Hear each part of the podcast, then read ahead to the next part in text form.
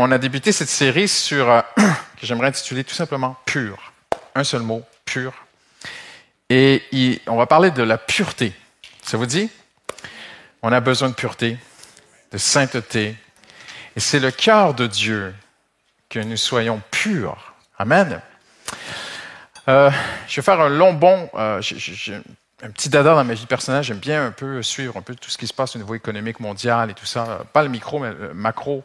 Et en 2006, autour d'une piscine en Floride, euh, vers 2006, un, groupe d'à peu près 7-8 jeunes banquiers dans la vingtaine, remplis d'ambition, remplis de réussite. Ça faisait pas longtemps qu'ils travaillaient pour Wall, Street, Wall Street, si vous me permettez, à New York. Et ils passent une sorte de, retraite ensemble, à brainstormer, pardonnez-moi tous ces anglicismes, et à essayer de, réfléchir ensemble, à, créer quelque chose de nouveau pour euh, euh, le monde financier et la cité à Londres et tout ça. Et, en fait, euh, deux jeunes femmes arrivent avec une idée comme ça, qui sera un peu complexe à vous partager ce soir sur les hedge funds. Et l'idée, elle est pas mal en fait. L'idée, elle était bonne. Mais cette bonne idée mise dans la main des requins de Wall Street a amené une des pires crises du monde financier qui a commencé dans ces années 2006, 2007, 2008.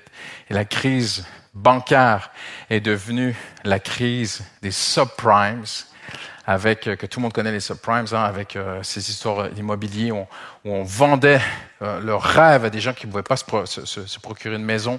Aux États-Unis, on, leur vendait finalement le fameux rêve américain qui pouvait acheter une maison qui ne pouvait pas se payer. Et les gens, dans les premières années de leur prêt, pouvaient rembourser le prêt, mais tout à coup, ça montait comme ça en remboursement. Et après 3-4 ans, les gens n'arrivaient plus à suivre. Et finalement, ça fait une crise mondiale il y a même un pays qui, qui, qui, a, qui a, fait faillite, littéralement. Iceland a fait faillite. Euh, et, une grosse banque euh, en Allemagne a été gravement secoué, euh, même ici à la Défense. Tout le monde, tout le monde a, payé très, très cher de cette crise, qui est partie d'une bonne idée, mais qui s'est même pas arrêtée à la crise des subprimes. Ça a amené une crise mondiale dans les marchés. Ça a été jusqu'à ce qu'on appelle euh, le printemps arabe, où les, céréales à la bourse ont explosé. Et dans des pays pauvres, les gens ne pouvaient plus s'acheter de, de, de, de, riz, littéralement. Et euh, ça, ça fait ce que ça a fait. Aujourd'hui, c'est même pas encore fini cette histoire-là. Et mon point est celui-ci. Le problème, ce n'était pas une bonne idée que quelques personnes ont eue autour d'une table en se disant on pourrait faire ceci ou cela, je ne vais pas rentrer dans les détails ce soir. Le problème, c'est le cœur de l'homme. Voyez-vous? Tu peux avoir un Einstein, un homme extrêmement intelligent, mais au final, il en sort. Il a fait beaucoup de bonnes choses, mais il en sortira la bombe atomique. Et Dieu voit cela. Et Dieu nous aime, Dieu aime les hommes. Et Dieu est rempli de compassion. Mais il sait que notre plus grand problème n'est pas notre voisin. Notre plus grand problème n'est pas le diable. Notre plus grand problème, tournez-vous à la personne à côté de vous et dites-lui, mon plus grand problème, c'est moi-même.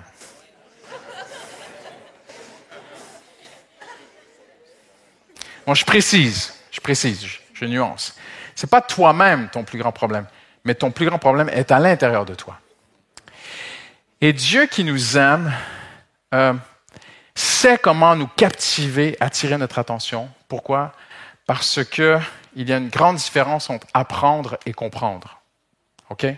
Un auteur que j'aime beaucoup, Jonathan Edwards, qui a marqué euh, l'histoire du christianisme, un des plus grands penseurs des États-Unis, Jonathan Edwards, a dit ceci, les enfants peuvent, il aimait beaucoup les enfants, l'éducation des enfants lui tenait beaucoup à cœur, et il a dit ceci, il a dit, on peut apprendre constamment toute sa vie sans rien comprendre. Et le cœur de Dieu n'est pas que le chrétien passe sa vie à apprendre des choses sur Christ, mais que l'on puisse comprendre l'essentiel de Christ. Vous êtes avec moi ce soir? Tu peux passer 20 ans de ta vie chrétienne à apprendre des choses sans rien comprendre du christianisme. Et le Seigneur veut que l'on puisse saisir l'essentiel du christianisme ce soir ensemble à travers cette série.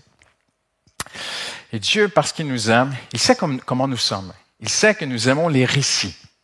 N'est-ce pas? On aime les récits, hein? On aime les, séries aussi. Hein? Alors Dieu a créé un livre. Toute écriture est inspirée de Dieu. Et ce livre, Dieu n'avait pas l'intention que ce livre soit seulement un agent moral ou légal ou simplement théologique.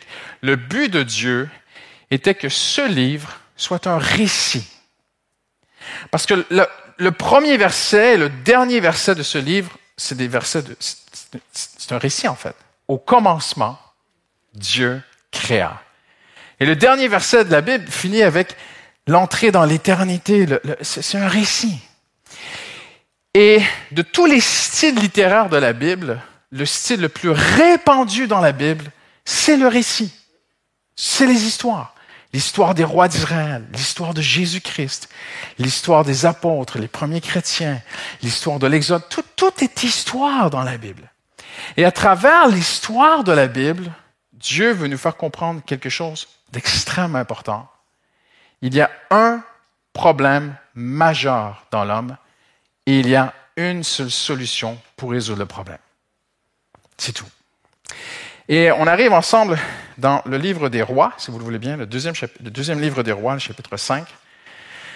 Dieu va prendre un homme, va se servir d'un homme pour nous faire comprendre cette chose essentielle ce soir. C'est un homme grand, c'est un homme fort, c'est un homme vaillant, intelligent, un stratège militaire, un leader exceptionnel, un homme qui, à la faveur du roi, un homme que Dieu a même aidé. La Bible, c'est écrit, c'est pas moi qui ai écrit la Bible, hein. c'est écrit dans la Bible que Dieu s'est servi de cet homme.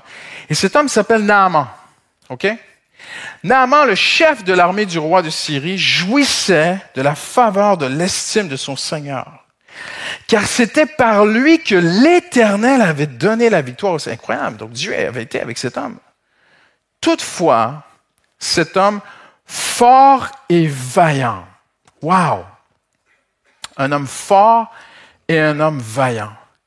Et on peut comprendre dans ce qui est écrit ici que Naaman, d'après l'hébreu, était noble, important, riche, puissant, fin stratège, habile, fort, sage. Il avait tout ce que les Parisiens rêveraient d'être et d'avoir. Il avait tout ce que les leaders de ce monde aimeraient avoir et être. Mais la Bible dit que même s'il était tout cela, il avait un problème dans sa vie. Il avait un truc, une maladie le rongeait et le tuait à petit feu. Je ne referai pas toute l'explication, je vais donner une explication euh, euh, très, très complète, le plus possible. J'ai vulgarisé ce qu'est ce la lèpre dimanche dernier, ce sera sur Internet bientôt. Mais la lèpre, en fait, est une bactérie qui, permettez-moi de, parler un peu comme les jeunes de la rue, qui te bouffe vivant. La lèpre mangeait les hommes vivants. Elle attaquait d'abord le système nerveux. C'est la première chose qu'elle attaquait. Elle attaquait premièrement la tête. Et c'est impressionnant parce que dans la loi de Moïse, il est écrit la lèpre est à la tête. Comme quoi Dieu aime, les hommes et il voulait les avertir, même s'il ne comprenait pas tout ce qui se passait avec la lèpre. Et l'Organisation mondiale de la santé dit que c'est la lèpre qui est, le plus attaquée euh, direct chez l'homme. Rend les hommes aveugles, les gruges, les ronges, atteint le système nerveux. La première chose que le lépreux connaît, c'est l'insensibilité. Et puis après, elle peut lui manger l'oreille. L'oreille tombe, il perd son oreille, il perd son nez, il perd des doigts, ses, mains deviennent des moignons. Et, petit à petit, elle, atteint les articulations, jusqu'aux les os, elle n'arrête pas, elle te mange vivant jusqu'à te tuer. Et la lèpre a toujours été dans la Bible ce que Dieu a utilisé pour dire à l'homme, il y a une lèpre spirituelle dans ta vie. Que tu sois un SDF, on appelle ça les rats de métro. Je ne sais pas si vous connaissez, il y a des gens qui, qui, qui dorment dans, dans, des sections abandonnées des métros de Paris, qui ne sortent plus de, ces ténèbres. Et il y a des chrétiens qui vont les voir, c'est extraordinaire le travail qu'ils font. Mais que ce soit des gens qui dorment sur la rue comme SDF, ou que ce soit des gens qui sont au, au plus haut pouvoir de la société, ou les plus riches de ce monde, nous avons tous la lèpre.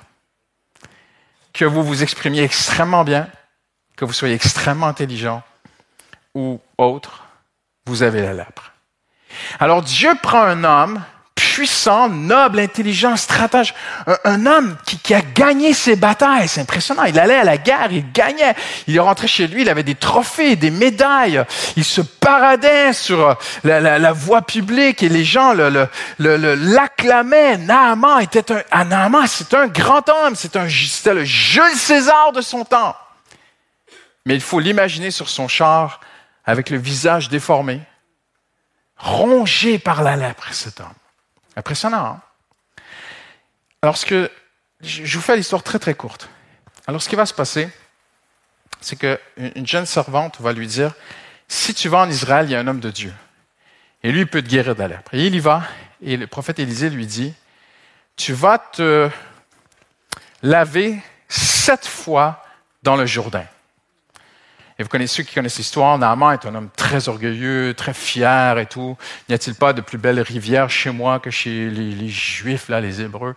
Et puis, tout à coup, ben, son entourage le convainc, mais, mais t'as rien à perdre de le faire. Et il le fait, et il est guéri. Qu'est-ce que ça veut nous dire ce soir? Deux choses. Premièrement, tu as ton plus grand ennemi dans cette histoire et tu as ton plus grand ami dans cette histoire. Ton plus grand ennemi n'est pas le diable, les hommes, le passé, les douleurs, les manques relationnels, tout ce que tu peux vivre. Ton plus grand ennemi, c'est le péché qui vit en toi, qui vit en moi. Oui, pasteur, je suis chrétien. Je vais vous prouver que même si tu es chrétien, le péché est encore en toi. Qu'est-ce que tu es en train de dire? Avant de, me lancer une, avant de me lancer une pierre, écoutez-moi. Dieu dit à Caïn, je, vais vous montrer quelques vérités sur le péché. D'abord, le péché est une nature vivante. Dieu dit à Caïn, le péché est tapis à ta porte. Impressionnant, hein? Il est là, il attend. Paul dit, le péché a repris vie en moi. Donc c'est quelque chose de vivant, le péché. Le péché a saisi l'occasion. Donc c'est quelque chose d'intelligent, le péché. Le péché a produit en moi toutes sortes de désirs. Donc le péché exerce une force, une influence. Et Paul dit c'est la faute du péché. Donc le péché est un coupable. Littéralement, Paul personnifie le péché. Ah ouais, mais c'est d'anthropomorphisme. Non, non, non, non, non, non. Il s'est manifesté comme péché en me donnant la mort. Il montre son caractère extrêmement mauvais. Je cite la Bible ce soir. Paul dit le péché a un caractère extrêmement mauvais. Eh bien, ouais. Des jeunes femmes très intelligentes peuvent avoir une très bonne idée d'edge funds aux États-Unis. Et des hommes dans des bureaux, dans des tours à Wall Street sont en train de se dire comment est-ce qu'on peut tirer énormément d'argent et fuir avant que tout tombe et tout s'écroule? Et alors que je vous parle aujourd'hui, aujourd'hui, là, à cet instant, le FBI cherche certains de ces hommes. Parce que le péché est extrêmement mauvais en lui-même. Il est une nature intelligente. Impressionnant. Paul dit, ce n'est pas moi qui fais ce mal, c'est le péché qui habite en moi. Là, vous êtes en train de devenir peut-être inconfortable sur votre chaise, mais est-ce que je suis possédé par un truc? Oui. Restez avec moi jusqu'à la fin, il y a une solution. Il y a une différence dans la Bible entre les péchés et le péché. Souvenez-vous de ceci. Lorsque vous allez lire la Bible, vous ne la lirez plus de la même façon après ce soir. Pour certains, non, mais certains, oui. Il y a une différence entre les péchés avec un petit p et le péché avec un grand P. Plusieurs théologiens présentent le péché comme étant seulement une transgression, mais c'est un manque théologique une étude approfondie de la Bible démontre que le péché est une maladie qui se décrit par trois mots. on va le voir dans les prochaines semaines. Manquer le but, mais pas manquer le but dans le sens de tirer à côté. C'est beaucoup plus profond. On va le voir ensemble. Trahison et tordu. C'est les mots que la Bible utilise pour le péché. Plusieurs religions traitent des péchés. Mais Paul, lui, parle du péché avec un grand P. Qu'est-ce que le péché maintenant? Le péché est né, si je peux le vulgariser ce soir, comment est arrivé, pasteur, comment est arrivé le péché dans le monde? D'abord, il faut comprendre à quel point le péché est grave et dangereux. Il a pris un ange de lumière et l'a transformé en démon. C'est très, très, très grave le péché. C'est extrêmement dangereux le péché. Ça change la nature des choses. Lorsque le péché est entré dans le monde, Dieu dit les ronds sont poussés. Ça, ça changeait le monde. Le lion mange. Le lion était végétarien. Avez-vous déjà pensé à ça? Le lion, c'est écrit dans la Bible euh, euh, avant la chute. Les animaux mangeaient, les animaux ne mangeaient pas les animaux. Et du jour au lendemain, le lion s'est retourné à regarder la gazelle. La gazelle a fait Oh, man! Et tout a changé. Le petit poisson en peur du gros poisson, tout. Dans le ciel. vous pensez que les oiseaux sont là et qu'ils cuitent, cuitent? non. Toute la nature vit dans la peur. Paul dit que la nature souffre. Les oiseaux ont constamment faim, ils cherchent leur nourriture, ils ont toujours, les oiseaux ont peur qu'un plus gros oiseau vienne leur piquer leur nourriture, qu'un plus gros vienne les tuer. Toute la nature vit dans la peur. Tout le monde vit dans la peur. C'est ce que le péché a fait. Et le péché est entré dans le monde ainsi. Il est entré au moment où Adam et Ève ont dit, nous voulons devenir indépendants de Dieu. Si vous mangez le fruit, vous serez comme Dieu. Alors, ce n'est pas, de manger le fruit le problème, c'était de dire, on veut être comme Dieu. Et Dieu, gentleman comme il est, a respecté qu'ils ont voulu devenir indépendants. Lorsque Dieu s'est retiré d'Adam et Ève, un vide s'est créé qui n'existait pas. Et ce vide, mystère, personne ne peut l'expliquer, le péché est entré dans l'homme, a changé sa nature. Et l'homme est devenu quelqu'un de, de, peureux, parce que quand Dieu s'approche d'Adam une fois qu'il a péché, Adam dit à Dieu, j'ai eu peur. Dieu n'a jamais créé la peur. Dieu a créé la paix. La peur, c'est l'absence de la paix. Et Adam commençait à avoir peur. Adam dit, c'est la femme. Impressionnant, hein? La femme dit, c'est le serpent. Qui a un jaloux, tue son frère, tout tourne au mal. Parce que le péché est entré dans le monde. Parce que le péché est arrivé ainsi dans le monde. Et le péché, c'est ce vide qui a créé qui fait que parce que l'homme est vide à l'intérieur, il cherche à combler constamment son insécurité et l'homme est devenu quelqu'un d'égocentrique. Dès l'enfance, la nature du péché se manifeste. Le petit enfant exprime déjà le péché. Je vous ai parlé de Jonathan Edwards. L'Université d'Oxford a publié un article sur les écrits de Jonathan Edwards, métaphysicien, pasteur revivaliste, mais aussi tuteur de l'Université de Yale. C'est pas n'importe qui, le monsieur. L'un des plus éminents penseurs de l'histoire des États-Unis. C'est pas moi qui dis, ce sont des sources non chrétiennes qui citent Jonathan Edwards. Mais Jonathan Edwards a dit ceci de l'enfant. L'enfant qui a une plaie, parlant du péché, n'a-t-il pas autant le droit au scalpel que l'adulte? Impressionnant. Et il développe sa pensée en disant, même le petit, qui a l'air tout gentil, il a une nature pécheresse en lui. Et Dieu veut le sauver. Le péché, c'est la naissance de l'ego. Après, le péché produit les péchés. Les séductions, les faux raisonnements. Il attaque l'esprit de l'homme. Le péché a la capacité de changer notre façon de penser. Il amène des faux raisonnements, des faux sentiments, des mauvais sentiments. Il amène la démesure. Au lieu de manger un plat, tu manges cinq plats. Pasteur Mathieu me disait qu'il était allé voir son garagiste la semaine dernière. Son garagiste lui a dit qu'un homme est venu acheter quatre Maserati. Alors j'ai demandé au pasteur Mathieu, qu'est-ce que tu fais dans un garage de Maserati, toi?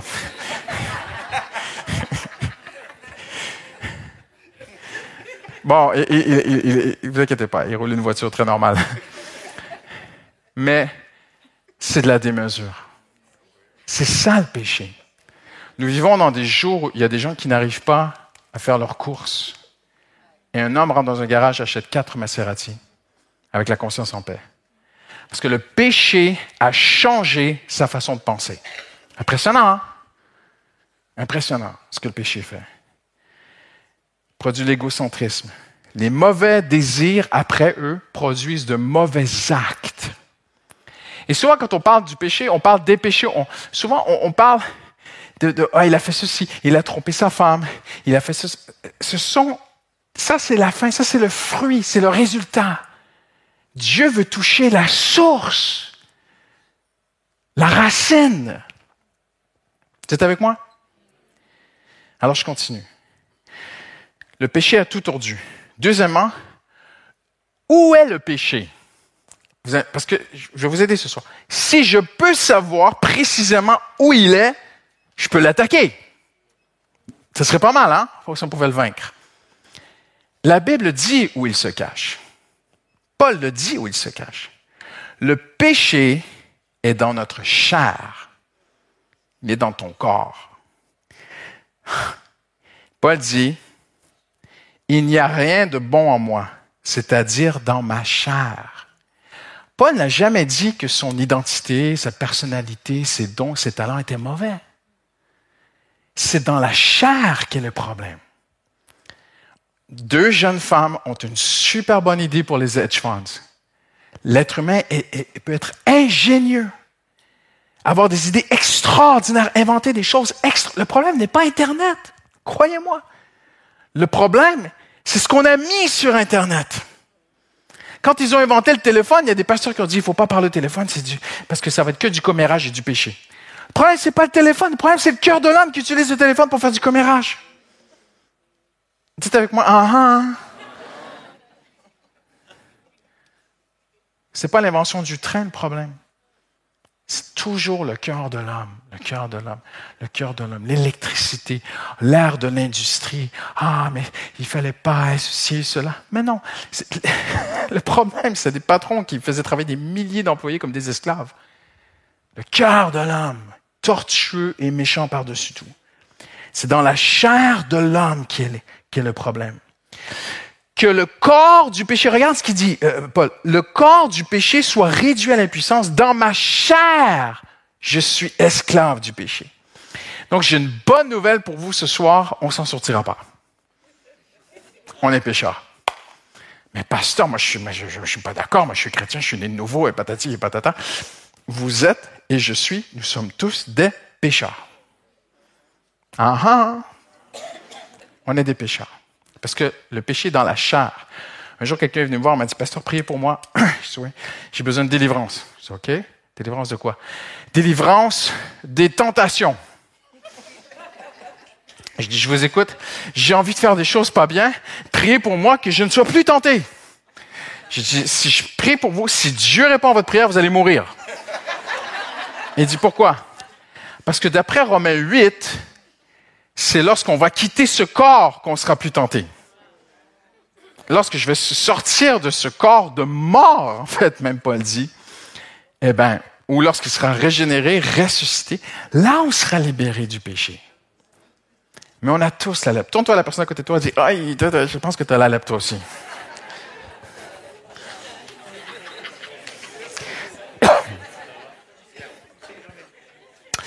Paul va même jusqu'à interchanger dans ses écrits le mot péché et le mot chair. Parfois, il les change l'un pour l'autre.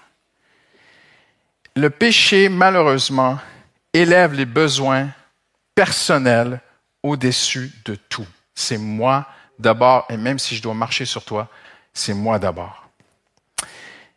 Troisièmement, il nous séduit le péché. Il alterne notre jugement. Il redéfinit le bien. Il nous berce d'illusions. Il falsifie la vérité. Il crée des religions, le péché. Mhm. Il amène une certaine paix temporaire et il attaque la foi. Ô Galate insensé, qui vous a séduit? Êtes-vous tellement dépourvu de sens? Après avoir commencé par l'esprit? Voulez-vous maintenant continuer par la chair? Quand on comprend mieux ce que Paul voyait, on comprend mieux le verset. Quand Paul dit, vous avez commencé par l'esprit, maintenant vous voulez continuer dans la chair, en fait, il est en train de dire, c'est extrêmement grave ce que vous faites. Vous, avez commencé à, laisser Dieu agir, à agir par l'esprit, et maintenant vous voulez aller dans la chair, vous allez aller dans le péché, en fait. Même la religiosité va vous amener à pécher. Qu'est-ce qu'il fait après dans Galate 5? Il parle du fruit de la chair. Parce que Paul le sait. Si je reprends les choses dans ma chair, sans Dieu, tout va basculer dans le péché. Il nous détruit. Plus nous le nourrissons, plus il nous détruit. Celui qui sème pour satisfaire sa chair, sa nature propre, récoltera d'elle la ruine. Il attaque la foi, je reviens là-dessus. Il attaque l'invisible, le spirituel ne l'intéresse pas. Regardez ce que Paul dit. La nature humaine tend à la révolte. Et quand je parle de la nature humaine, ici, c'est la chair, c'est le péché. Elle tend à la révolte contre Dieu. Elle ne se soumet pas à la loi de Dieu. Elle n'en est même pas capable. Ceux qui sont animés par la chair ne peuvent pas plaire à Dieu. C'est incroyable, hein? Ça veut dire qu'il y a des gens qui sont religieux charnellement, et c'est l'inverse, ils vont vraiment dans le sens inverse. Alors Paul termine en disant, Qui me délivrera de ce corps de mort? Et puis il avec l'espoir en terminant ce soir. C'est possible par Jésus-Christ.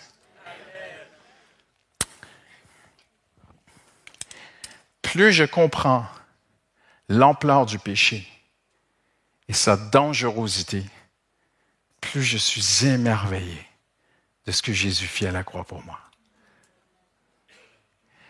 Parce que non seulement Paul dit qu'il a porté nos péchés, mais Paul dit il s'est fait pécher.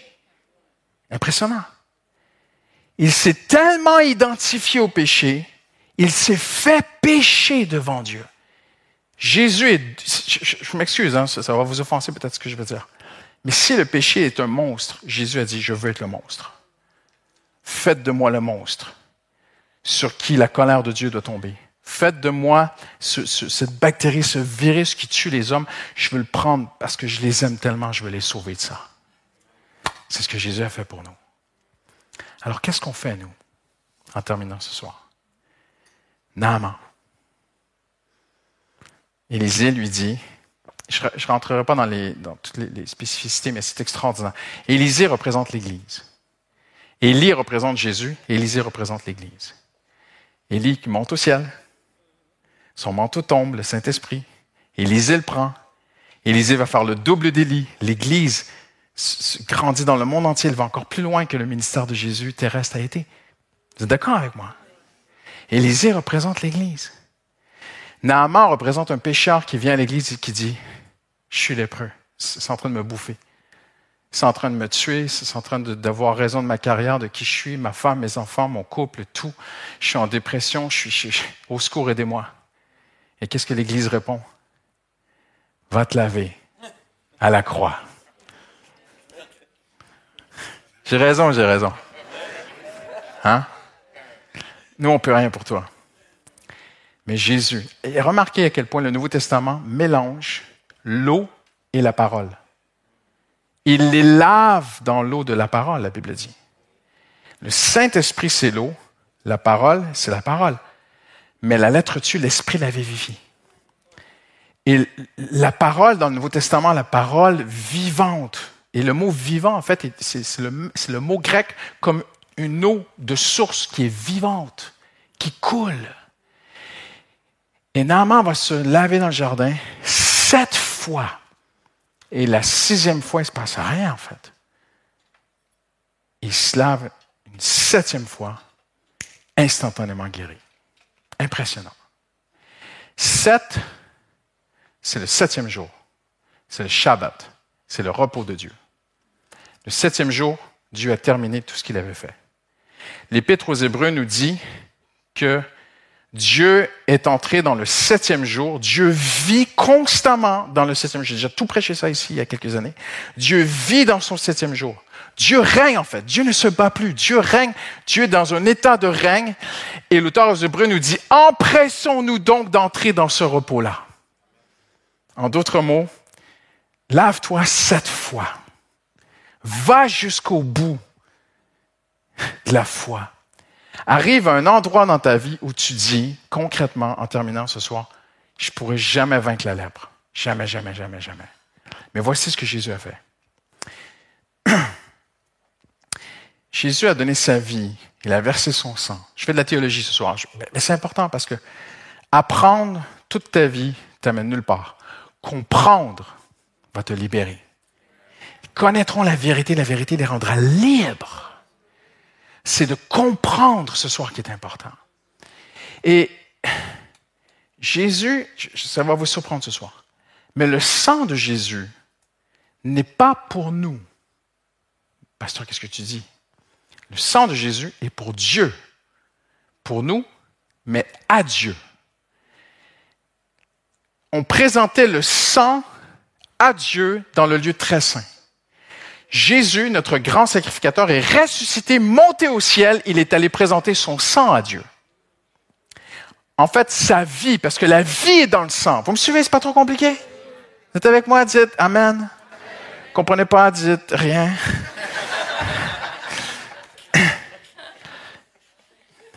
Moi, je suis un pécheur. Je suis un lépreux. Je produis toutes sortes de choses qui mettent Dieu et les gens autour de moi en colère. Dieu est justice. Et Dieu devrait me détruire par sa justice. Mais il m'aime. Jésus se fait lépreux. Il prend la lèpre, il prend le péché, il prend tout sur lui à la croix. Il tue la puissance de ce virus. Il ressuscite. Il monte à la droite de Dieu, il va devant Dieu et il présente sa vie. Il dit, justice a été faite pour Christian Robichaud, il est quitte avec toi, Père. Et Dieu regarde Christian Robichaud. Il est où, Christian? En Jésus.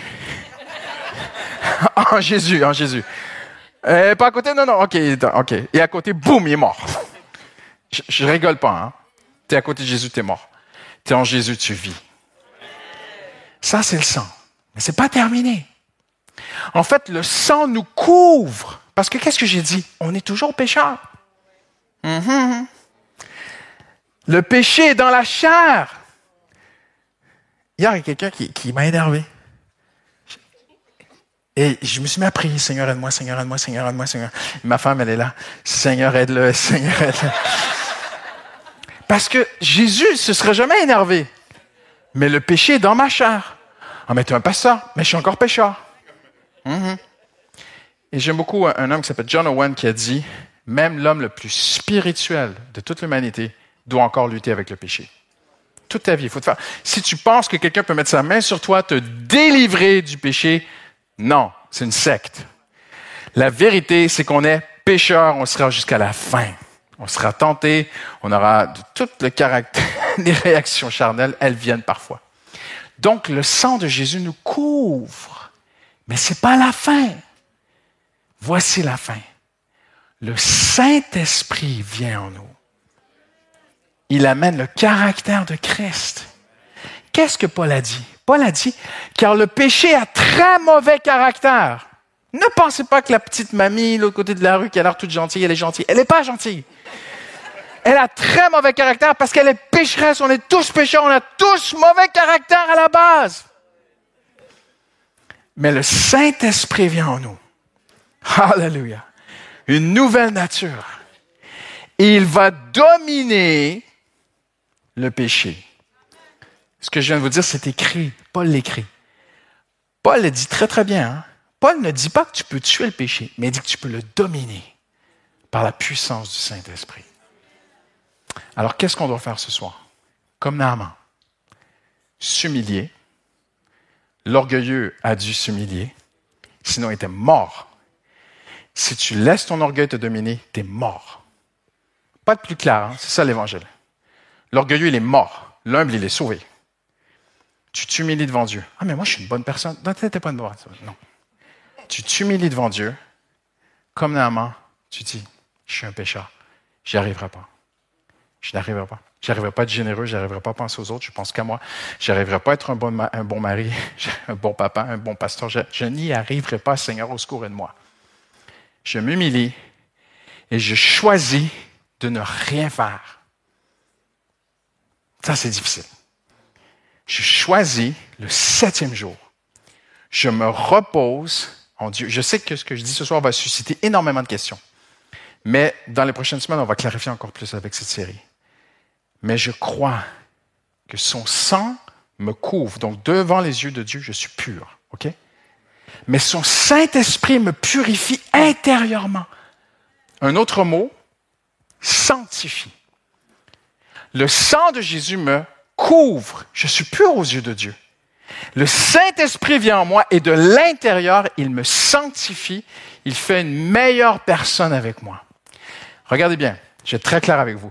Le sang de Jésus, c'est pour que Dieu me regarde et dise que je suis pur. Le Saint-Esprit est pour que ma femme me regarde et dise c'est un meilleur mari. Ah ah, j'ai raison, j'ai raison. C'est comme ça que Dieu fonctionne.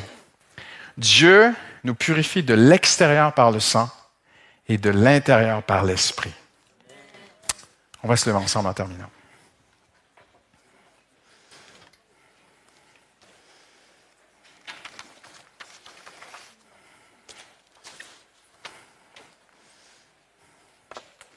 Hallelujah.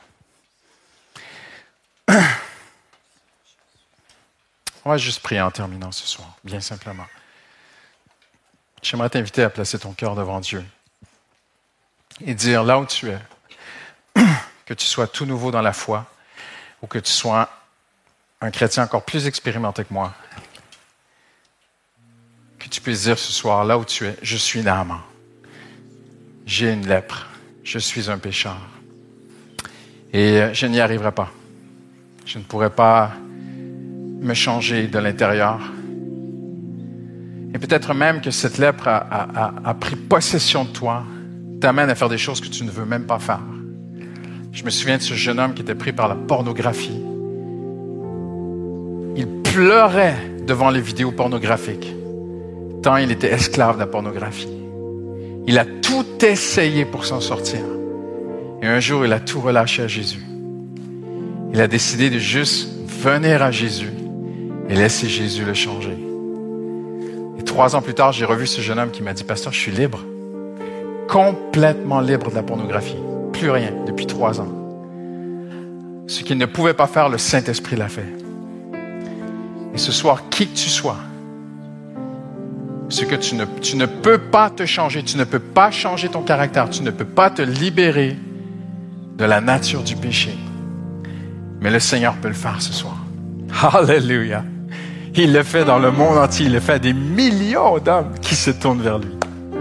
Il les ressuscite, il les change, il les transforme, il les sanctifie. Alors lève tes mains sans plus tarder. Lève tes mains vers Jésus. Alléluia. Et dis-lui, Seigneur, merci pour la croix ce soir. Merci, Seigneur, pour la croix. Alléluia. Fais juste lui dire, Alléluia, Seigneur. Peut-être qu'on peut terminer avec un chant. Fais juste lui dire, Seigneur, merci Seigneur. Je veux juste me laver. Hallelujah. Je veux me plonger dans ce que tu as fait pour moi, Seigneur. Je veux aller au septième bain. Hallelujah. Je veux arriver au bout de moi-même. Le repos de Dieu. Je veux compter sur toi, Seigneur. Toi, tu me changes, Seigneur. Toi, tu vas le faire, Seigneur. Seigneur, je compte sur toi, Seigneur. Je compte sur toi, Seigneur. Dis-lui. C'est le Seigneur, moi, je vais m'approcher de toi, je vais me nourrir de la parole, je vais nourrir ma communion avec Dieu. Ah, mais je suis un pécheur. Non, le sang de Jésus te couvre. Tu peux être en communion avec Dieu par le sang de Jésus. Et le sang de Jésus me couvre et le Saint-Esprit me transforme. Hallelujah. Hallelujah. N'est-ce pas une raison pour l'adorer ce soir? Hallelujah. Que ce message puisse produire une adoration. Jésus s'est fait pécheur pour nous. Hallelujah.